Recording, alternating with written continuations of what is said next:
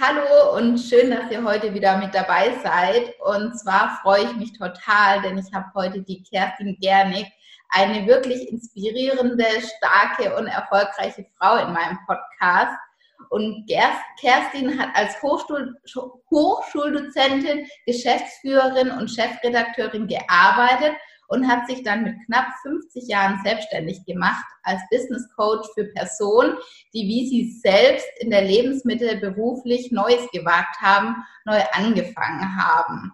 Und ich freue mich so arg, weil ich glaube, das Interview wird eine wahnsinnige Bereicherung für, für den Podcast sein, weil du eben schon viel Berufserfahrung mit, mitbringst, weil du Karriere gemacht hast im Angestelltenverhältnis, aber jetzt auch sehr erfolgreich bist in der Selbstständigkeit und ja, da vielen jungen Frauen ja tolle Tipps und Inspirationen mit auf den Weg geben kannst. Und deswegen schön, dass du da bist und herzlich willkommen. Herzlichen Dank für die außerordentlich nette Anmoderation, Christiane. Und ich freue mich sehr, hier zu sein und starke junge Frauen stärker zu machen. Dankeschön. Eine Frage, dein Lebenslauf sieht ja auch so, so schön bunt aus, was ich persönlich ganz, ganz toll finde. Wusstest du schon immer, wo du beruflich hin möchtest? Also hattest du diese Zielklarheit oder entwickelt die sich auch so im Laufe der Zeit? Ja, das ist ja so ein bisschen die Tragödie eigentlich, dass die wenigsten Menschen nach Abschluss ihrer Schule äh, von den Eltern oder auch von der Schule selber ins Leben hineingeleitet werden. Und eigentlich ist ja nichts schöner, als wenn man einen Beruf ergreift, der der eigenen Berufung entspricht. So, bei mir war das so, nachdem ich Abitur gemacht habe, meinten meine Eltern, ich solle etwas Sicheres machen. Und ich hatte den Traum, Künstlerin werden zu wollen. Und das fanden sie nicht so richtig sicher als Perspektive. Und dann hieß es, naja, dann mach das wenigstens auf Lehramt. So, diesen Irrsinn habe ich dann gemacht, dass ich ein sehr langes äh, Studium mit Germanistik, Romanistik, Philosophie gemacht habe und dann tatsächlich eines Tages mit ersten und zweiten Staatsexamen in der Schule als Studienrätin gelandet bin das war dann allerdings nur ein kurzes Intermezzo, weil ich war zwar sehr zielstrebig, das dann auch zu Ende zu führen, aber das war noch lange nicht das, wo ich eigentlich hin wollte. Okay. Und so torkelt man ja dann so ein bisschen ins Leben rein. Und bei mir war das dann eben so, dass ich gedacht habe, ja, dann werde ich jetzt Professorin an der Universität, weil ich sehr gerne schon gelehrt und geforscht habe. Und dann habe ich zehn Jahre lang in der Wissenschaft im In- und im Ausland gearbeitet, eben promoviert und war Postdoktorandin im Graduiertenkolleg war dann am Habilitieren und dann bin ich kurz vor Abschluss meiner Habilitation in die Wirtschaft abgeworben worden. Also von daher kann man nur sagen, das war jetzt nicht gerade sehr zielstrebig, sondern es gibt ja auch die berühmten schönen Zufälle im Leben. Mhm. Und ich definiere Zufall gerne als das, was einem zufällt, wenn man in Resonanz mit sich selbst und dem Universum ist. Und das war eine ganz große, tolle Chance. Die muss man natürlich dann auch ergreifen und die habe ich ergriffen, und habe dann zehn Jahre als Geschäftsführerin in einem Wirtschaftsverband gearbeitet und da eben dann zehn Jahre lang einen Verlag aufgebaut und geleitet und war Chefredakteurin einer Fachzeitschrift und habe Eventmanagement gemacht und die Presse- und Öffentlichkeitsarbeit des Verbandes. Und das war sehr abwechslungsreich und sehr vielfältig und das hat mir auch sehr viel Freude gemacht. Aber um jetzt zum Kern deiner Frage zu kommen, was die Zielstrebigkeit angeht, also auch das hat mir wirklich Spaß gemacht, aber nach zehn Jahren war ich dann durch mit meiner wissenschaftlichen Neugierde für das Thema der Sepulkralkultur, denn ich habe mich ja mit Bestattungs- und Trauerritualen weltweit beschäftigt. Und da habe ich mich dann hingesetzt und gedacht, jetzt will ich nicht mehr mehr vom Gleichen, sondern ich würde gerne meine Erfahrungen zusammenbinden und habe ja dann mit fast 50 den mutigen Schritt gewagt, mich selbstständig zu machen.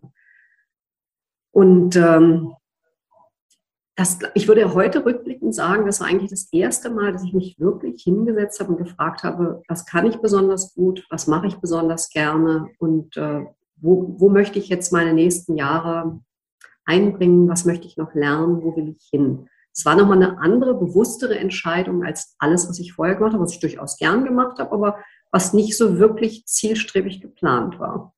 Mhm.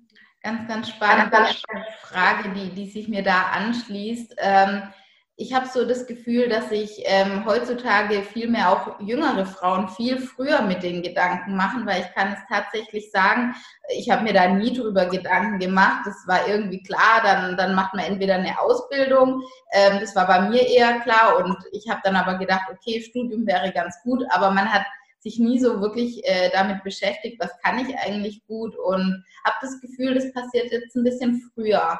Ähm, ist, kommt dir das also findest du das auch? Ja, ich bin ja jetzt nicht so sehr in deiner jugendlichen Zielgruppe unterwegs, aber was ich interessant finde, ähm, zum einen, dass ich ja mit Menschen der Lebensmitte arbeite und sich mehr und mehr Menschen wagen, in der Lebensmitte auch nochmal etwas Neues anzufangen und da einen Schritt zu machen. Und es ist natürlich heute für deine Generation viel einfacher, sich über Berufe auch zu informieren, weil das Internet so vieles zugänglich macht. Du darfst ja nicht vergessen, ich bin ja ein Digital Immigrant. Das heißt, für mich ist alles neu. Ich bin da reingewachsen, ich habe mich da eingearbeitet, womit ihr ja groß geworden seid.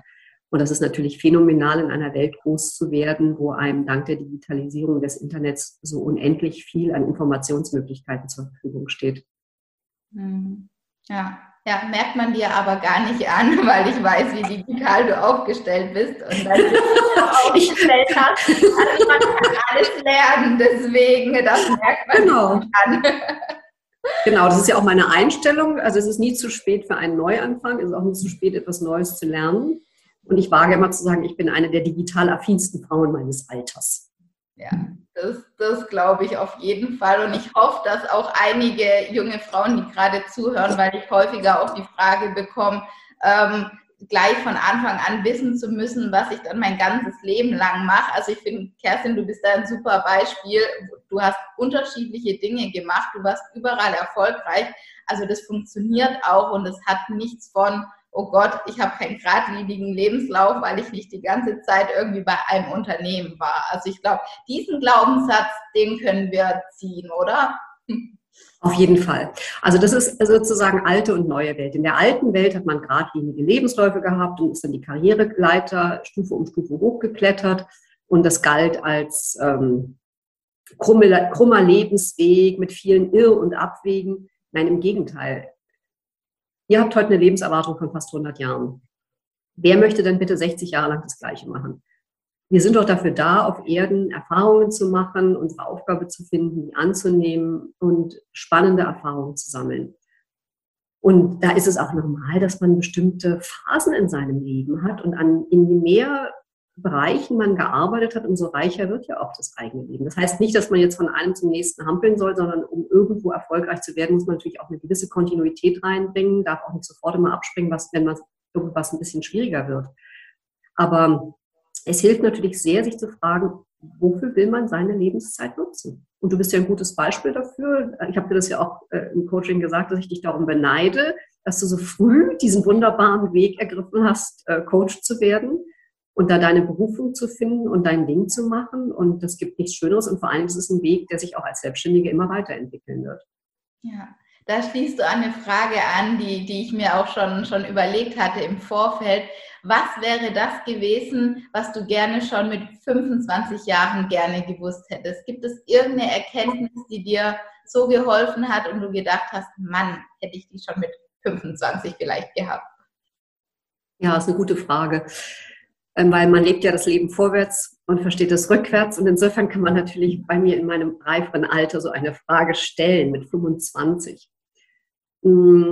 Ich glaube, heute sagen zu können, dass ich wirklich von meinem ganzen Typus eine Selbstständige bin. Und ich sage ja gern, wir werden nicht als Angestellte geboren, wir werden dazu gemacht. Nun komme ich allerdings nicht aus einem Haushalt von Selbstständigen, sondern von Angestellten und habe von daher gar nicht diese beiden Optionen gehabt, ob ich mich selbstständig mache oder ob ich mich anstellen lasse. Bin also lange Zeit den Weg der Angestellten gegangen hatte das große Glück, als Angestellte immer sehr frei arbeiten zu können, weil ich natürlich sowohl in der Wissenschaft, ich war an Universitäten im In- und im Ausland tätig, da habe ich meine eigenen Themen designt und hatte unglaublich viel Freude am Unterrichten und daran, Menschen zu inspirieren, für Themen zu begeistern. Und auch als angestellte Geschäftsführerin war ich unendlich frei. Ich habe zehn Jahre lang Eventmanagement gemacht, ich habe den Verlag aufgebaut, ich habe Themensetting gemacht ich habe mich mit Innovationen beschäftigt. Ich konnte als Chefredakteurin jeden Monat ein neues Thema behandeln. Das, war ja alles extrem frei und Kreativität, kreativ mit der Sicherheit eben dieser, dieses festen Gehalts. Wenn ich aber mit 25 schon gewusst hätte, wie toll das ist, wenn man den Weg der Selbstständigen einschlägt, dann hätte ich tatsächlich den viel, viel früher eingeschlagen.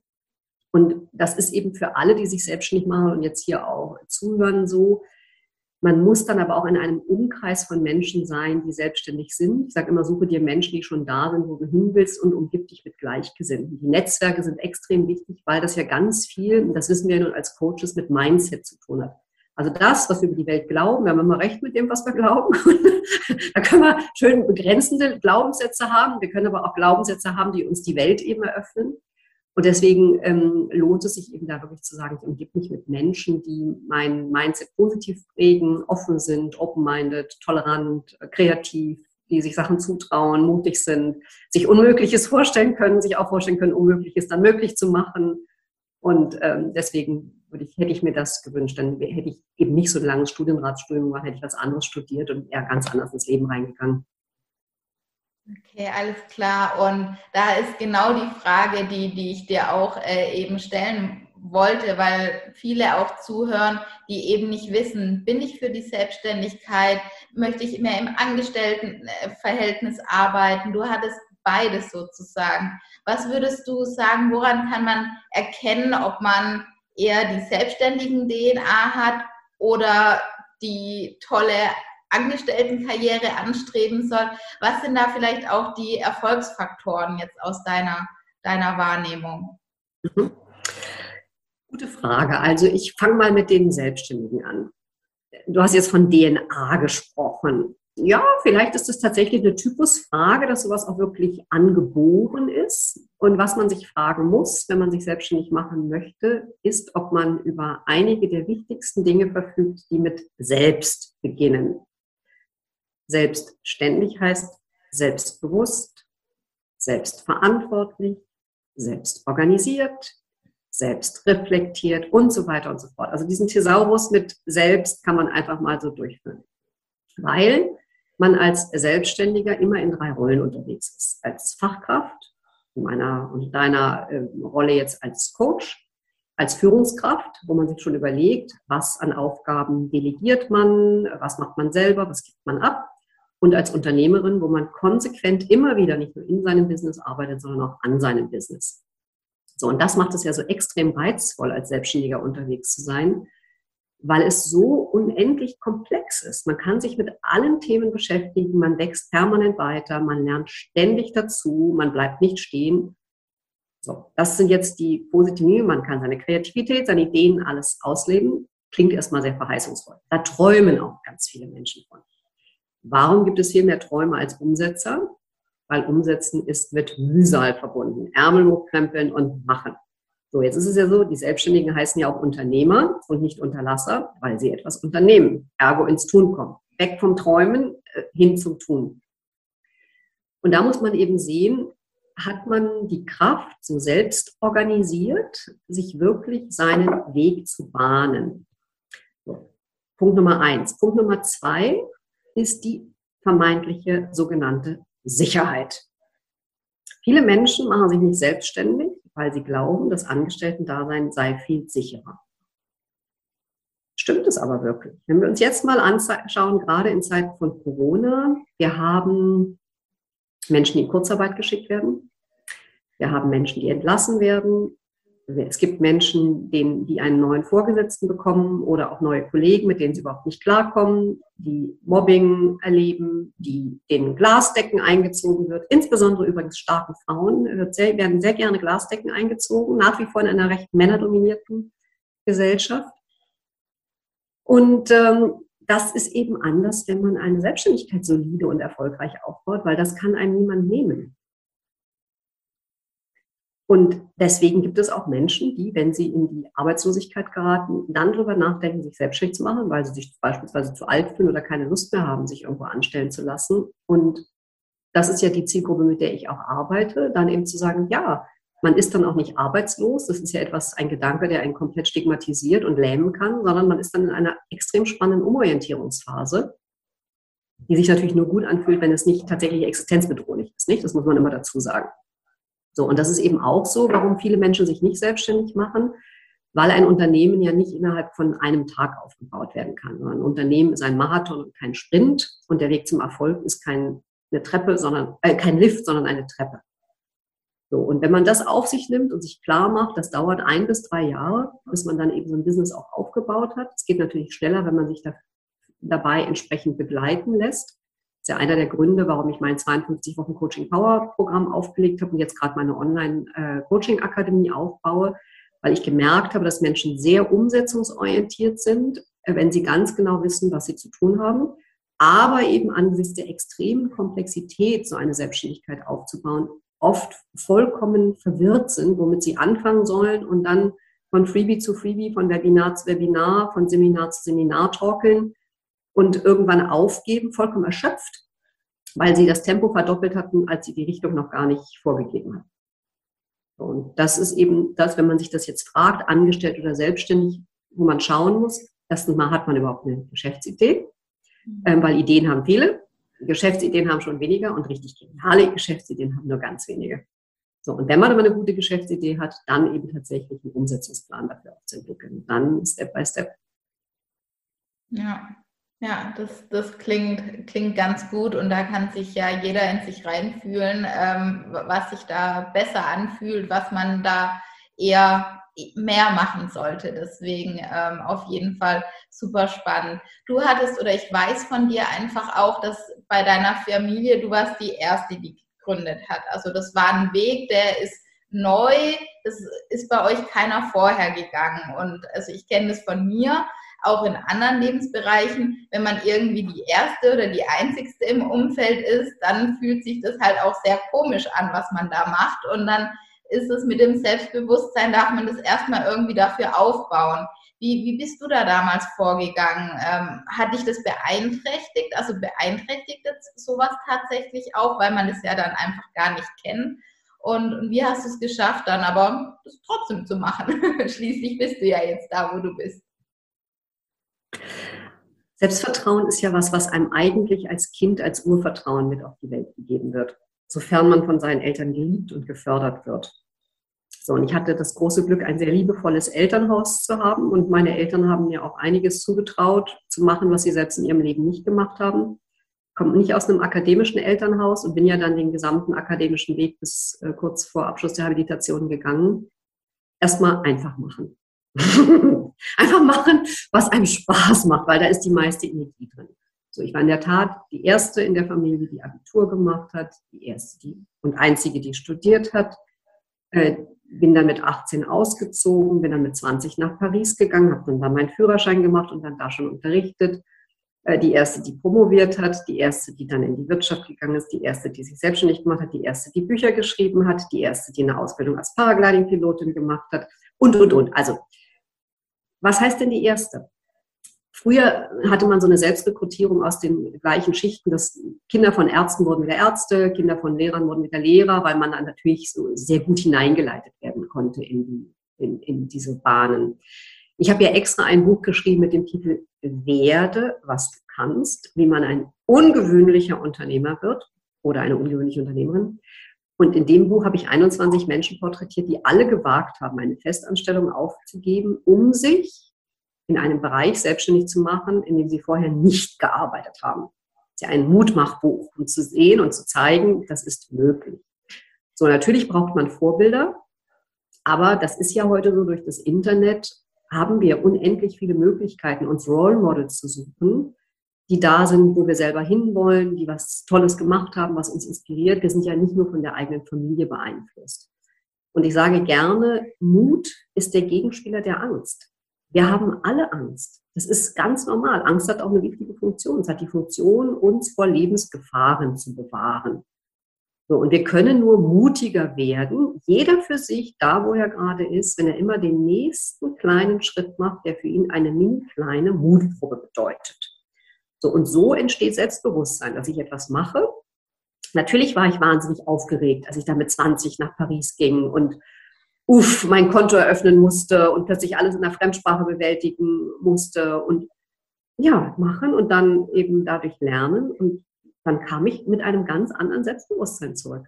So, und so geht man dann eben, so macht man das sozusagen Ring um Ring, Schritt für Schritt, wird das Selbstbewusstsein dadurch stärker, dass man sich immer wieder etwas zutraut.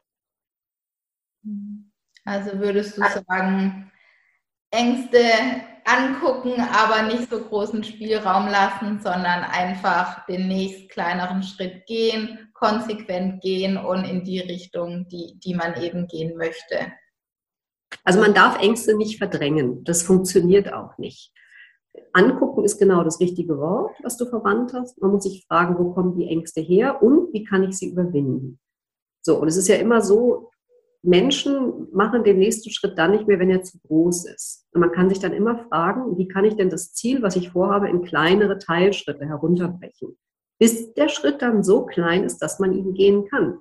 Für manche Menschen ist das schon eine große Herausforderung, die mit Mut und Angst besetzt ist, wenn sie sich nur alleine in ein Restaurant setzen. Für andere wiederum, wenn sie alleine nach Japan fliegen und die Sprache nicht können, wie in meinem Fall. Also es, ist immer, Angst ist relativ, Mut ist auch relativ. Ähm, und sich unterstützen lassen. Das ist natürlich auch ein guter Weg, nicht? Um einfach zu sagen, man muss nicht alles alleine aus eigener Kraft machen. Man kann auch bei manchen Sachen einfach schauen, wie man sich einen Geländer sucht, an dem man sich eine Zeit lang langhangelt, ähm, um dann mit einem gesicherten Boden irgendwann selbst fliegen zu können. Also nichts anderes machen ja Unternehmensberater und Coaches auch als Menschen durch Phasen der Unsicherheit zu navigieren und sie dabei zu unterstützen. Ja, und da dann halt einfach auch mal Hilfe annehmen und ähm, und dann gemeinsam irgendwie den Schritt äh, noch, noch besser gehen zu können. Ja, das kann ich, kann ich super äh, nachvollziehen. Du hast ja auch in deinem Buch ungewöhnliche Unternehmer interviewt. Und ähm, was würdest du sagen, was sind so die, die Erfolgsgeheimnisse, die es da gibt oder die du auch herausgefunden hast bei den ungewöhnlichen Unternehmern? Also vielleicht erstmal noch kurz zur Erläuterung, was für mich überhaupt ein ungewöhnlicher Unternehmer oder eine ungewöhnliche Unternehmerin ist. Das sind für mich Menschen, die entweder alte Märkte revolutioniert haben oder neue Märkte geschaffen haben. Und wir brauchen neue Lösungen für neue Herausforderungen in unserer Zeit. So, die Erfolgsgeheimnisse sind äh, zum einen, was ich wirklich interessant finde. Ich habe ja 21 Menschen aus 21 ganz unterschiedlichen Bereichen hinter den Kulissen interviewen dürfen und war ja unterwegs, habe die Sachen selber mitgemacht, war äh, auf Sri Lanka, habe mir das alles vor Ort angeschaut, war auf großen Messen, habe eine Transformationswoche mitgemacht. Ähm, also sehr unterschiedliche Geschäftsmodelle aus den Bereichen Gastronomie, Tourismus, Altenpflege, hm, Internetmarketing, Plattformökonomie. Aber alle Menschen verbindet eine Sache miteinander. Und der rote Faden ist, sie alle haben die Kraft des Durchhaltens gehabt. Das ist das, warum ich heute sage, eine Selbstständigkeit aufzubauen, ist eben ein Marathon. Das ist so, wir starten voller Idealismus, äh, begeistert von unserer Idee und irgendwann kommen in jedem Leben und in jedem Unternehmerleben Leben natürlich auch Hürden, Schwierigkeiten, Probleme, Herausforderungen. Und dann gilt es, die anzunehmen und nicht gleich alles hinzuschmeißen, sondern zu gucken, wie man sich da Unterstützung holen kann, wie man weitermachen kann Beispielsweise der Martin Niebelschütz in meinem Buch, der hat ein Buch auf, der hat ein Unternehmen als Online-Parfümeur aufgebaut mit 80 Mitarbeitern. Der war vorher eigentlich Anwalt und äh, ist wirklich ein großer Sprung vom Rechtsanwalt äh, zum Online-Parfümeur. Und der hat aber dann nachher eine Insolvenz hingelegt. Das will ich jetzt nicht alles ausführen. So, und dann hat er aber, ist er nicht liegen geblieben, sondern ist dann wieder den nächsten konsequenten Schritt gegangen, um da auch wieder rauszukommen. Ich habe ihn in der Phase der Insolvenz porträtiert. Er sagte erst, nein, nein, also du willst mich gar nicht interviewen. Doch, weil ich das so genial finde, als Geschäftsmodell den ganzen Parfummarkt revolutioniert zu haben. Das ist äh, unglaublich spannend. Und es war dann auch sehr interessant für mich weiter zu verfolgen, wie das weiter aufbaut. So, das Durchhalten ist also das eine, was ganz entscheidend ist. Dann eine weitere Erfolgsstrategie ist, mit in der Verbindung von Kopf und Herz zu gründen. Also ich selbst habe den Fehler gemacht, als ich mich selbstständig gemacht habe, erstmal so eine Kopferfindung hinzulegen, eine Agentur für Kommunikationsgestaltung gegründet. Ich dachte, ich mache PR für KMUs. Wenn ich das heute ausspreche, merke ich, da ist null Energie drin. Und ich habe aber ein Jahr sehr viel Geld ausgegeben. Aber das war eine reine Erfindung aus meinem Kopf heraus und nicht aus meinem Herzen. Und dann habe ich mich nach einem Jahr nochmal hingesetzt und habe mich gefragt, was kann ich besonders gut, was mache ich besonders gerne und wo ist es kein Nachteil, älter zu werden, was ja für mich mit eben dann 50 auch relevant war.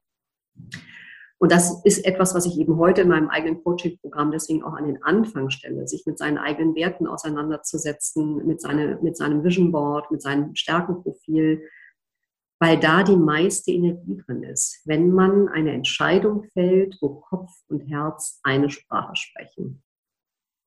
So, dann Erfolgsstrategie Nummer drei von ungewöhnlichen Unternehmern ist, dass sie nicht das Tempo verdoppeln, während sie die Richtung verloren haben, sondern dass sie sich eine ganz klare Umsetzungsstrategie vornehmen. Erfolg folgt Erfolgsstrategien. Und das, was ich vorhin sagte, Unternehmer ziehen sich immer wieder raus aus dem Unternehmen. Wenn man, wenn man nur im Unternehmen arbeitet, verliert man irgendwann den Überblick. Das sieht man den Wald vor lauter Bäumen nicht mehr. Und auf einer Meta-Ebene eben, Ebene eben wirklich zu reflektieren, wo will ich hin, was möchte ich im Jahr verdienen, was sind meine Wunschkunden, was sind meine Vertriebswege, welche Marketingstrategie passt zu mir und dann eben auch alles zu lernen, was ich lernen muss. Heute geht ja Verkaufen glücklicherweise ganz anders als früher. Früher war das ja so, dass man einen Haufen Marketingaktivitäten gemacht hat, Flyer und ähnliches mehr, die man dann Helikopter gleich ähm, in den Markt versucht hat zu drücken. Und heute gibt es halt einen Matching-Prozess und da muss man sich einfach mit dem auseinandersetzen, was einen bei Google auffindbar oder bei Suchmaschinen eben auffindbar macht, wenn Menschen nach genau dem Angebot suchen, was man selber anzubieten hat. So, und dann sage ich gerne, der Erste, der an dich glauben muss, das bist du selbst. Und das gehört natürlich auch zu erfolgreichen Unternehmern dazu, dass sie mit dem nötigen Selbst, Selbst, mit dem nötigen Selbstbewusstsein unterwegs sind, an sich glauben, sich das zutrauen, sich nicht fragen, ob sie was schaffen können, sondern ausschließlich wie und in dieser Energie immer wieder lösungsorientiert unterwegs sind. Dann aber auch ganz entscheidend in die richtigen Netzwerke reinzukommen wir sind soziale Wesen, wir brauchen den Austausch und auch Gedanken entwickeln sich ganz anders, wenn man einen Sparringspartner hat. Wenn man jemanden, hast du ja nun auch erlebt, wenn man richtige, die richtigen Fragen gestellt bekommt, wenn man die richtigen Impulse bekommt, wenn man die richtigen Aufgaben bekommt. Weil all diese Fragen wirken ja in einem weiter und bringen einen dazu, Dinge nochmal aus einer anderen Perspektive zu reflektieren.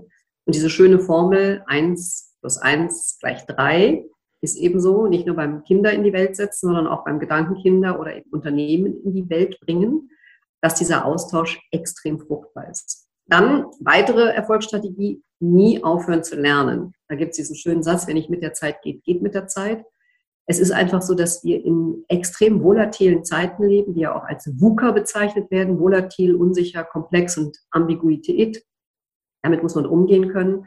Und das heißt, sich auch immer wieder anzupassen an die Herausforderungen. Wir erleben es jetzt auch. Ich habe viele Coaching-Klienten in Zeiten von Corona, die sagen, sie haben vor Corona was gegründet, wo ihnen das gesamte Geschäftsmodell durch Corona jetzt erstmal weggebrochen ist. Darauf muss man sich auch wieder neu einstellen und überlegen, entweder wie kann ich mich jetzt an diese Herausforderungen da umorientieren oder wie kann ich jetzt was aufbauen, was dann nach Corona in den Startlöchern steht und richtig losgehen kann. Also das ist es, sich wirklich mit Erfolgsstrategien auseinanderzusetzen, die zu reflektieren, und sie dann natürlich auch anzuwenden. Mhm. Eine Sache, die du gesagt hast, ähm, du warst damals dann ganz stark im Kopf unterwegs. Wie hast du es geschafft, dann das Herz damit reinzubringen? Ich würde jetzt mal sagen, man ist gewohnt, dass man rationale Entscheidungen vermehrt trifft. Wie, wie kann man beides in Einklang bringen und woran merke ich vielleicht auch, dass ich bei beid, also dass ich beides in Einklang gebracht habe? Also das ist so, Menschen handeln aus zwei zentralen Motiven. Leidensdruck oder Leidenschaft. So, und ich habe einfach nach einem Jahr gemerkt, es machte mir keine Freude. Freude ist ein sehr guter Indikator, ob man in seiner Mitte ist. Also wenn man Unzufriedenheit ist, wenn man frustriert ist, wenn es einem keinen Spaß macht, wenn die Augen nicht mehr strahlen, wenn man morgens nicht mehr gerne aufsteht, wenn man nur noch am Jammern ist, dann läuft irgendwas falsch. So, und das war bei mir so. Ich habe immer gemerkt, oh, ich racker mir einen ab und irgendwie ist da überhaupt keine Freude drin. Also da war ein, Leidens, ein gewisser Leidensdruck dran. Und man merkt umgekehrt natürlich, dass man genau in Resonanz mit seinem Herzen unterwegs ist, wenn man alles gerne macht, was man tut, wenn man energetisch unterwegs ist. Mir wird häufig, ich werde häufig gefragt, woher ich meine Energie nehmen würde. Man ist natürlich in einer anderen Energie unterwegs, wenn man etwas macht, was einem Spaß macht als wenn man sich jeden Tag irgendwo hinschleppen muss äh, zu einem Arbeitgeber und zu Kollegen, äh, die man nicht sympathisch und nicht anregend, nicht inspirierend findet. Also da, ganz einfach, Freudeindikator. Ein Coaching-Tool, was du ja kennst, Skalierungsfrage 1 bis 10, 1 ist ganz niedrig, 10 ist ganz hoch. Wie viel Freude macht dir das, was du gerade machst? Und alles, was unter 5 ist, gehört verändert. Da gibt es ja diesen schönen Coaching-Spruch, love it, change it or leave it. Und äh, jetzt eine provokantere Frage, was würdest du sagen, wenn ähm, aber einer sagt, ja, das Leben ist halt kein Wunschkonzert, es kann nicht jeder so viel Spaß bei seinem Job haben und man muss halt gewisse Dinge tun und ähm, ja, es ist nicht jedem gegönnt, ähm, Spaß in seinem Beruf zu haben. Was würde ja. ich da sagen? Also, also, also habe ich schon häufig mhm. gehört, deswegen. Ähm, ja, ja, kenne ich auch. also ich sage dann ganz schlicht und ergreifend, äh, du hast immer recht mit dem, was du glaubst. und wenn das dein Glaubenssatz ist, dann weiter so. also das Einzige, was wir verändern können, geht ja, also wir wissen das ja, was wir denken, prägt das, was wir fühlen. Das, was wir fühlen, prägt das, was wir machen. Das, was wir machen, prägt das unsere Routinen. Unsere Routinen, die wir annehmen, prägt unser Charakter, Temperament und Wesen. Und das ist halt ein ewiger Kreislauf. So, das kann eine Self-Fulfilling Prophecy-Spirale werden und die geht in beide Richtungen. Die geht aufwärts wie abwärts. So, und es ist ganz klar, wenn sich Menschen einreden, äh, Leben ist hart und das ist nicht jedem vergönnt und ich muss mich total abbackern, dann sind das deren Glaubenssätze. Deswegen beschäftigen wir uns ja glücklicherweise im 20. und 21. Jahrhundert mit Glaubenssätzen. Die großen Weisheitslehrer haben das immer gemacht. Das ist die höchste Kunst, die Selbstentwicklung, sich seiner Gedanken bewusst zu werden und äh, dann achtsam damit umzugehen und die eben, wir wissen ja, wir haben 60.000 Gedanken pro Tag, sind nicht genuin eigene, sondern ganz viele immer wieder, immer wieder, immer wieder die gleichen. So, und da können wir nur anfangen, die eben zu stoppen, mal zu hinterfragen. Gibt ja die schöne Technik von Katie Byron. Ist das wahr? ist das wirklich wahr? Und wie wäre es, wenn es anders wäre? Und was muss ich vielleicht auch tun, um, um da mal in eine andere Energie reinzukommen? Ja, ja, kann ich, kann ich auch nur so sagen. Also ähm, ja, mir erscheinen jetzt viel, viel mehr Leute, ob angestellt oder selbstständig, die wirklich happy mit ihrem Beruf sind. Also wenn man da seinen Fokus verändert, sieht man halt auch die andere Seite. Und ähm, da kann man dann, wie du gerade gesagt hast, entscheiden, möchte ich das weiterhin glauben oder will ich mal ähm, ja die Möglichkeit für was anderes aufmachen. Ja, und ich vielleicht noch ein Beispiel dazu, also was der Glaube, man sagt ja immer, der Glaube kann Berge versetzen. Es gab Menschen hier auf der Welt, die haben geglaubt, die Welt sei eine Scheibe. So. Man kam Menschen, die haben behauptet, die Welt ist eine Kugel. Und wir wissen, was diesen, mit diesen Menschen passiert ist von der Kirche am Anfang. Kirche ist ja nun für Glauben ziemlich zuständig. So, heute wissen wir, dass die Welt eine Kugel und keine Scheibe ist. Und das hatte fatale Folgen. Dieser Glaube hatte fatale Folgen. Und es gibt Menschen, die standen hier unten und haben da hochgeguckt zum Mond und haben sich gesagt, oh, da möchte ich meinen Fuß hinsetzen. Und sie haben es geschafft. Und wenn Menschen in der Lage sind, auf diesem Planeten Mondraketen zu bauen und Satelliten in die Umlaufbahn zu bringen und Smartphones zu entwickeln und vieles, vieles mehr, dann ist das immer eine Frage, mit welchem Glauben, mit welchen Gedanken man unterwegs ist. Ist man mit schöpferisch kreativen Gedanken unterwegs? Oder ist man eben mit Gedanken unterwegs, die einen komplett ausbremsen und klein machen und einlegen? Ja, ja, absolut. Es ist unglaublich, äh, was, was heutzutage alles äh, möglich ist und was, was wir ja mit unseren Gedanken machen können. Ähm, ein Thema noch, ähm, wenn du dir die, die Arbeitswelt und du warst ja auch auf der anderen Seite, also in der nicht selbstständigen Welt und wenn du da Wünsche frei hättest, ähm, würdest du da gerne auch irgendwas verändern, dass, dass das anders ist oder läuft das alles, alles ganz gut und man entscheidet sich dann einfach, wenn man das nicht möchte, für die Selbstständigkeit? Oder gibt es da auch Dinge, die, die anders laufen dürften? Also, ich sage selten müssten, aber in diesem Falle würde ich sagen, es läuft ganz vieles schief und es muss sich ganz viel verändern. Als ich meine Ausbildung als Business- und Teamcoach gemacht habe, wurde mir gesagt, ich müsste Führungskräftecoach werden, weil ich ja lange Führungskraft war. Ich weiß auch, dass ich das gut kann. Ab und an mache ich auch noch Führungskräftecoaching. Aber ich wollte das nicht. Ich wollte das ganz dezidiert nicht, weil ich gesagt habe, ich möchte Menschen nicht fit machen für Strukturen, die ich latent für krank machen halte. Wenn wir uns den Zufriedenheitsindex der Angestellten anschauen, dann sind 15 Prozent hochgradig identifiziert mit dem, was sie tun. Die haben einen Traumjob. Das sind aber die Happy Few. Dann gibt es 15 Prozent, die sind bereits in der inneren Immigration. Die sind gar nicht mehr erreichbar, kurz vorm Burnout, kurz vor der Depression. Und es gibt 70 Prozent, die machen Dienst nach Vorschrift, das machen so einen Brot- und Butterjob und flüchten sich dann in die Freizeit. Also Wochenende, Urlaub, vorgezogener Ruhestand und ähnliches mehr. So, was müsste sich bei der Angestelltenwelt ändern, damit es eine gute wäre? Ich glaube, wir alle kommen auf die Welt und haben zwei Grundbedürfnisse. Das eine Bedürfnis ist ein Bedürfnis nach Sicherheit und das andere Bedürfnis ist ein Bedürfnis nach Abenteuer. In meiner Weltsicht ist alles dialektisch. Jeder Mensch, egal ob Mann oder Frau, hat männliche und weibliche Anteile. Und ich wünsche mir sehr, dass jeder Mensch sowohl seine männlichen als auch seine weiblichen Anteile ganz harmonisch leben und ausleben kann. So, genauso ist es, dass ich mir wünsche, dass jeder Mensch ein, die Sicherheit hat, die er braucht, um gut schlafen zu können, aber auch die Freiräume, um sich weiterzuentwickeln, um seinen Abenteuerlust auszuleben. Auch das ist genau wie die männlichen und weiblichen Anteile immer in unterschiedlichen Anteilen in jedem Menschen vorhanden. Deswegen fände ich es wunderbar, wenn wir eine Arbeitswelt hätten, die erlaubt, eine Standbein-Spielbein-Lösung zu haben. Also nicht mehr Fulltime 40 Stunden, sondern vielleicht Part-Time. Ganz flexible Modelle, wo man erstmal so ein Sicherheitsgrundgefühl hat.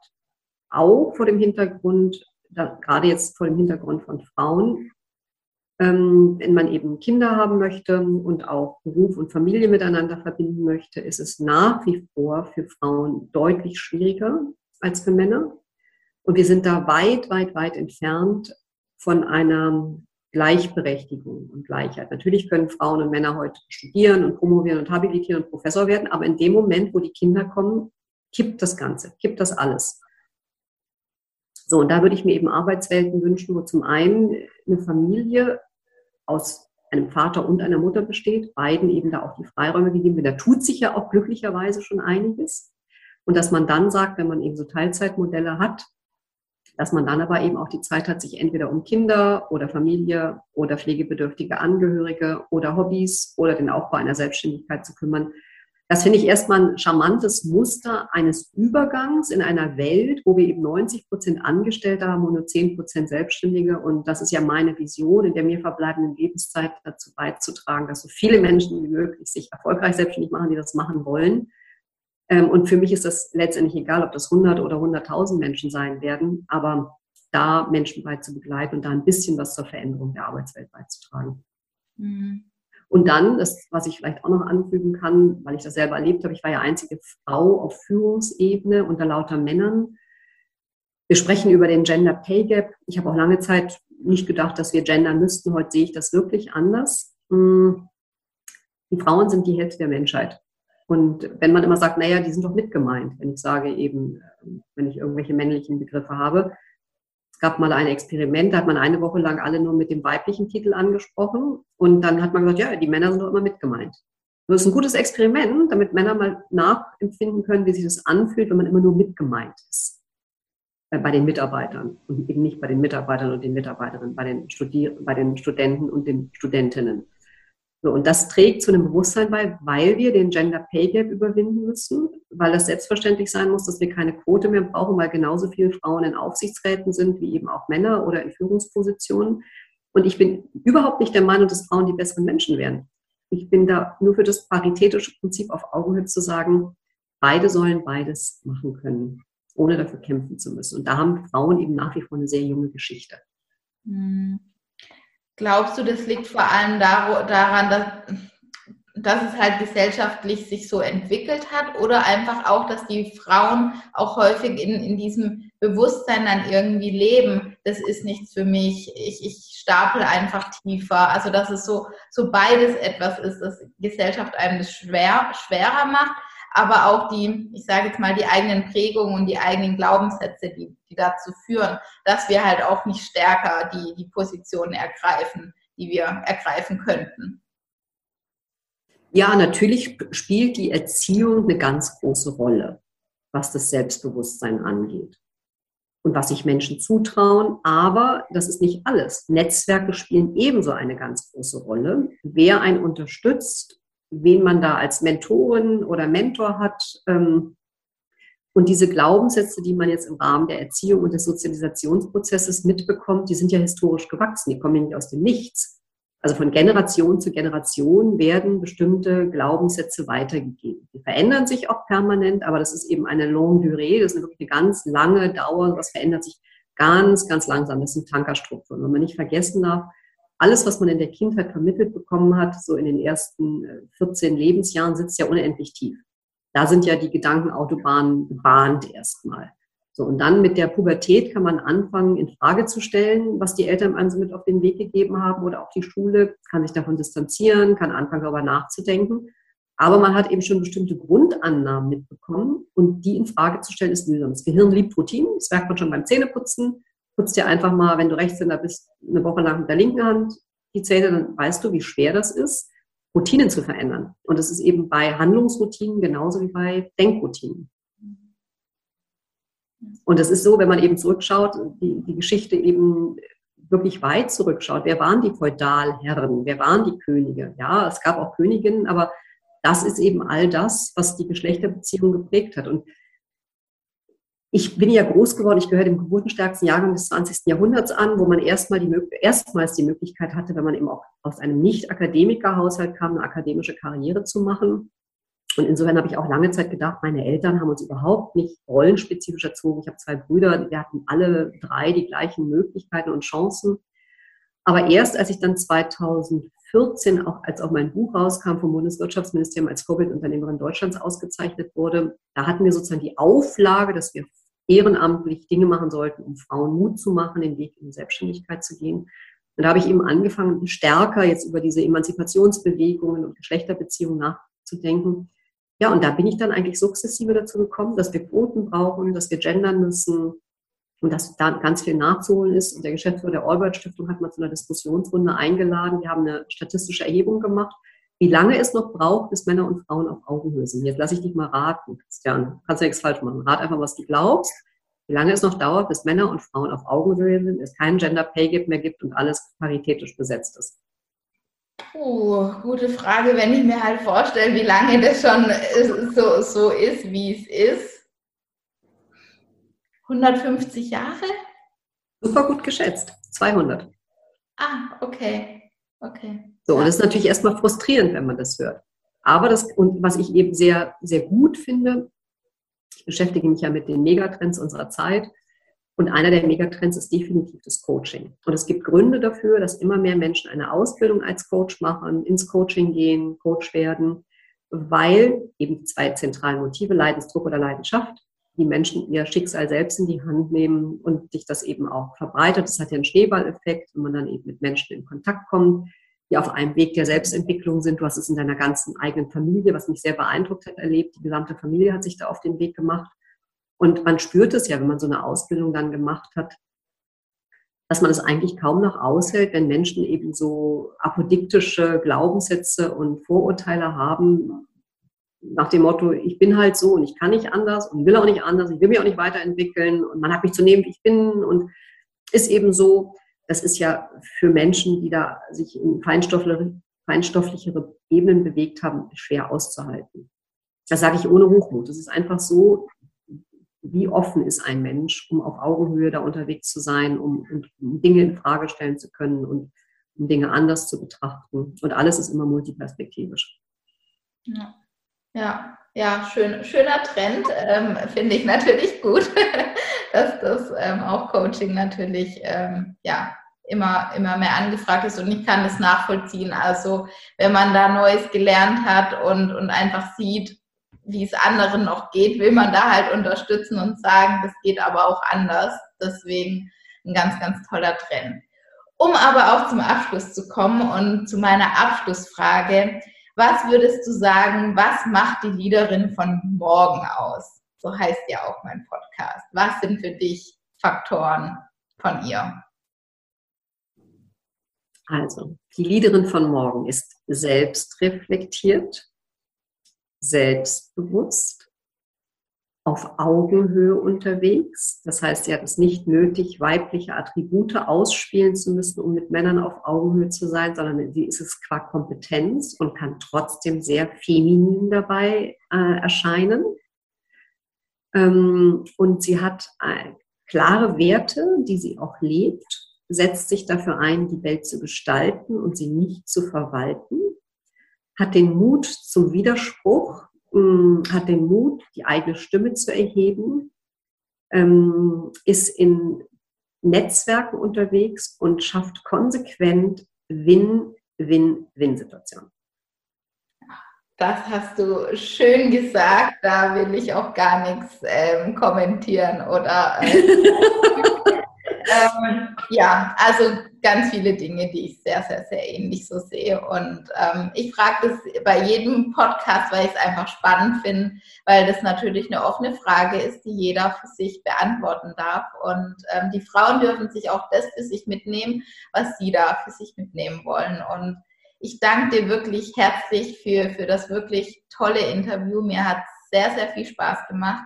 Ich fand, da waren ganz, ganz viele wertvolle Dinge dabei und möchte einfach für, für deine Zeit, ja, mich bei dir bedanken.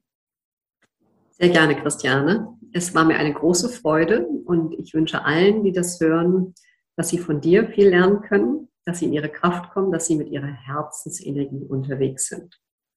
Und insofern vielen Dank für die nette Einladung, für das anregende Gespräch und viel Erfolg weiterhin. Danke.